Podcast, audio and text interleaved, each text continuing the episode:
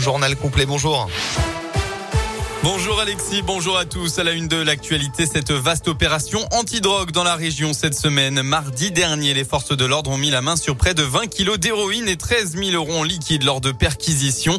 D'après la montagne, plusieurs hommes ont été interpellés. Ils sont soupçonnés d'être impliqués dans un vaste trafic de stupéfiants à Issoire, Clermont, Brioude ou encore Saint-Étienne. Cela fait six mois qu'une enquête était en cours en Auvergne principalement. Les départements, les trafiquants, pardon, présumés âgés de 20 à 40 ans pour certains d'origine albanaise étaient déjà connus de la justice. Hier et jeudi dernier, ils ont été présentés devant le juge d'instruction en charge du dossier en vue d'éventuelles poursuites judiciaires. L'enquête, elle se poursuit. Un accident tôt ce matin à Ambérieux en Bugey dans le Lin. Ça s'est passé sur la route départementale 1075 peu avant 6 heures. Un véhicule seul en cause est avec au volant un jeune homme âgé de 19 ans. Il a dû être désincarcéré par les pompiers et transporté en urgence absolue au centre hospitalier du secteur. On ne connaît pas pour l'instant les circonstances de l'accident.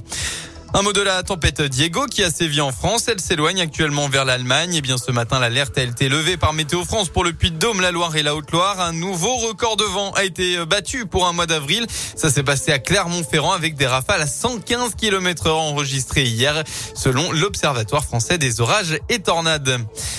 Proche du scandale sanitaire, l'agence de sécurité alimentaire belge a annoncé hier soir avoir ordonné l'arrêt de la production de l'usine de chocolat Kinder à l'origine de contamination à la salmonellose.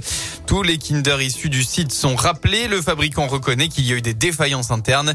À une semaine du week-end de Pâques, tous les chocolats Kinder issus de l'usine belge de Ferrero à Arlon sont désormais rappelés. Il s'agit des sous-marques Kinder Surprise, Surprise Maxi, Mini Egg et Chocobon. À l'étranger, un crime contre l'humanité. Ce sont les mots du chef de la diplomatie française, Jean-Yves Le Drian, après le bombardement meurtrier d'une gare dans l'est de l'Ukraine, à Kramatorsk, où des civils étaient rassemblés pour fuir. La frappe de missile a tué 52 personnes, dont 5 enfants, selon un dernier bilan. Le président ukrainien Volodymyr Zelensky a lui demandé une réponse mondiale ferme, tandis que Moscou a démenti être responsable de la frappe, affirmant notamment ne pas disposer du type de missile qui aurait été utilisé avant de dénoncer une provocation ukrainienne. En sport, c'est l'un des plus grands rendez-vous de l'année au stade Gabriel Montpied. Le Clermont Foot reçoit le PSG ce soir à 21h pour la 31e journée de Ligue 1. Les Clermontois 17e sont aux portes de la zone rouge avec un seul point d'avance sur saint 18e et barragiste qui a subi une lourde défaite hier soir 6 à 2 contre Lorient en ouverture de la journée. Le match des Clermontois se jouera lui à guichet fermé.